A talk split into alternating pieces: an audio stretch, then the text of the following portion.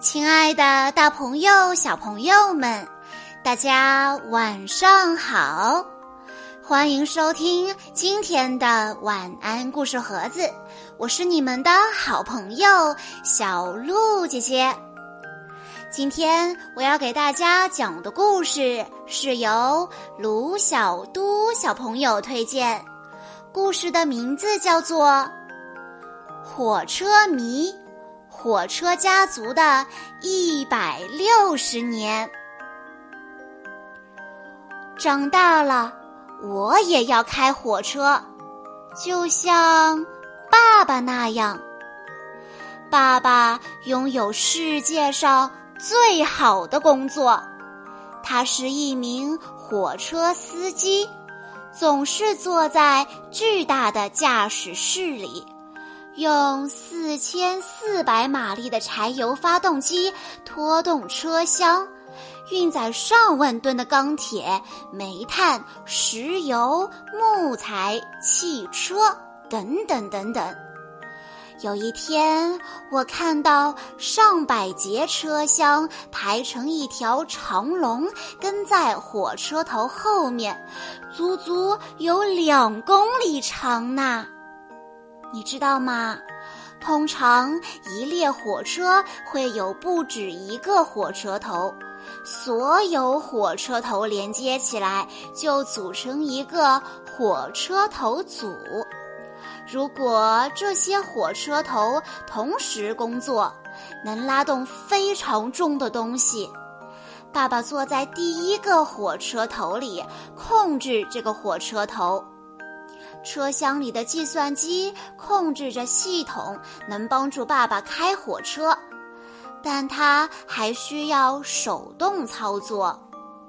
当火车启动时，爸爸会放开刹车，把换向开关转换到前进位置，用油门控制速度。油门有八个速度档位。从一档到八档，它从一档缓缓起步，当换到八档时，车速将达到每小时一百一十二千米。这时，火车会发出雷鸣般的轰动。一九六零年代，那时爸爸还是个孩子，他总是坐在爷爷的火车上。爷爷的火车没有爸爸的火车块头大，力气也小，但工作原理是一样的，都是用柴油发动机驱动发电机。发电机产生电力，转动车轮，让火车前进。所以，柴油火车有时也被称为柴油电动火车。爸爸喜欢给我讲他和爷爷一起开老式柴油火车的故事。爸爸说：“我永远不会忘记那段时光。当时，我们的火车拉着一个马戏团从佛罗里达出发。”沿途停靠在一些小镇时，大象被放出来了。小丑和杂技演员走出车厢，开始表演。小镇上的人们惊讶极了，他们从来没有见过这样的场景。爸爸还说：“你爷爷还会给我讲很多事情，他们跟现在很不一样。”在爷爷小的时候，驱动火车的不是柴油，而是蒸汽。那时的火车就像是个释放怪物的大烟囱。爷爷一直想开古老的蒸汽火车，就像你曾祖母以前开的那种。在一九三零年代。女人开火车是个稀罕事，所以人们都说我的曾祖母是一位不同寻常的女性。爷爷还记得那些冒着烟、嘶嘶作响的蒸汽火车，当曾祖母把火车开进站台的时候，总是微笑着向他挥手。曾祖母开的是蒸汽火车，那时柴油电动火车刚刚问世。他们安静地停靠在车场上，崭新的车身闪耀着现代化的光芒。但内心浪漫的曾祖母更爱那冉冉升起的蒸汽、烟雾和大车轮，还有那炽热的火香。他说：“这些新火车跟经典的蒸汽火车相比，简直太逊色了。然而，就是蒸汽机远没有柴油机效率高。”蒸汽火车每行驶一百六十千米，就不得不停下来补充煤和水，而且它让城市浓烟弥漫，噪声隆隆。柴油火车不需要频繁地停下来补充燃料，也更加的清洁安静。所以在一九三零年代到一九五零年代的二十年间。几乎全美国的蒸汽发动机都被换成了柴油发动机。从我曾祖母开火车的那个年代开始，很多火车头都开始采用光滑曲线和流动线条的设计，这就是流线型。这样的设计让火车看起来更迅捷、更现代。有人说，流线型火车即便是停止的，看起来也像开得飞快的样子。流线型火车有很多，有些是柴油车，有些是蒸汽火车。我的曾曾祖父在一九零零年代就开火车了。当曾祖母第一次看到火车时，他就知道。自己长大以后要做什么了？他想和他的爸爸一样，成为一名火车司机。我的曾曾祖父最初是在火车上做锅炉工，他从煤水车运来煤块，再用铁铲送进火箱。蒸汽火车通过烧煤或木柴给锅炉里的水加热。从而产生大量的蒸汽，这些蒸汽正是火车前进的动力。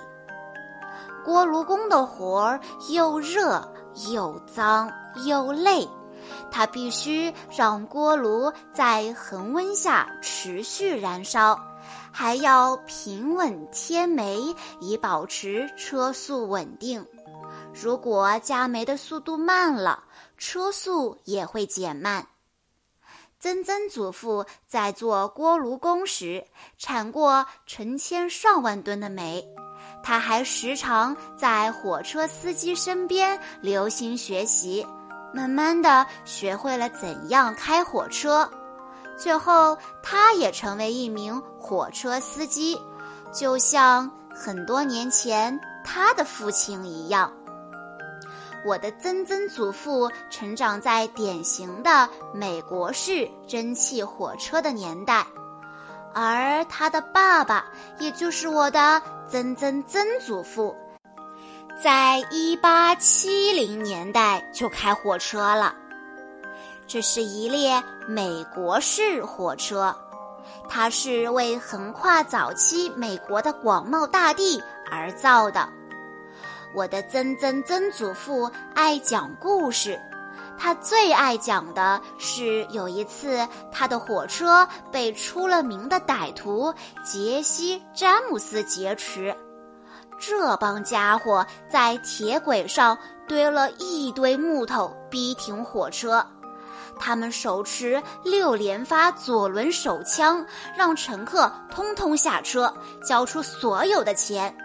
人们都很害怕。但我的曾曾曾祖父没让任何乘客受到伤害。那时，每列火车上都有几个刹车工，因为整列火车没有统一的刹车系统。每节车厢的刹车装置都是独立的。当火车需要减速或停止时，刹车工必须在车厢顶上快速跑动，转动每一节车厢的手动刹车盘。这是一项非常危险的工作，尤其是在寒冷下雪的日子。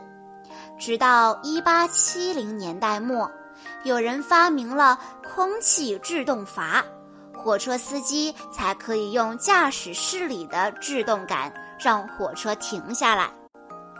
美国铁路发展始于1850年代，我的曾曾曾曾祖父在那个年代就开火车了。那时候旅途漫长而颠簸，但是他的儿子任何时候都愿意和他一起开火车。一八五零年代，美国的铁路公司开始在东海岸的沿线城市成立。铁轨从东海岸的大城市一路向西，一直铺设到俄亥俄州和密西西比河。铺设铁轨并不容易，尤其是遇到河流、峡谷和高山时。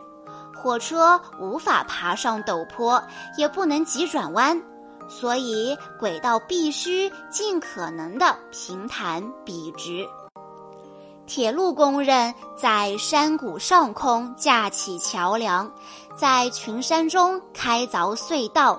虽然这些工作需要花费大量的时间和金钱，但他们都是值得的，因为有了铁路。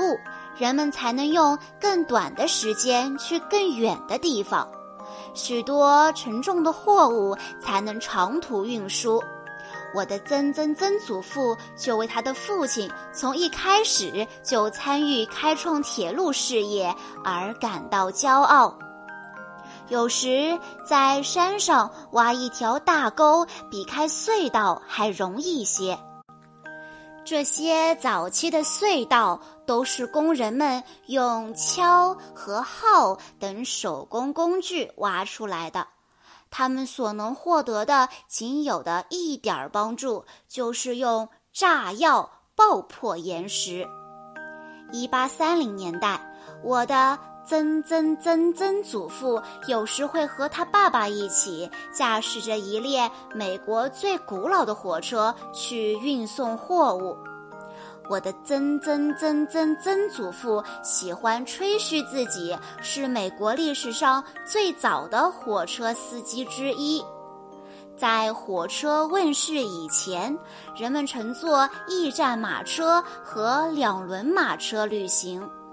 当时人们从来没用过比马车更快的交通工具。因此，一开始他们并不相信这种叫蒸汽火车的新发明。一天，我的曾曾曾曾曾祖父决定证明他的火车可以跑得更快，拉得更多。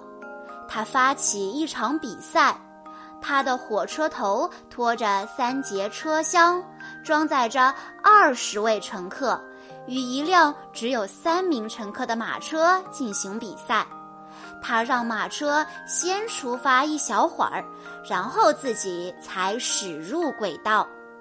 滚滚浓烟从小火车车头的烟囱里蜂拥而出，乘客们被熏得几乎无法呼吸。木头燃烧产生的灰烬扑面而来。女士们纷纷撑开伞遮挡，却又不得不把着火的伞扔出窗外。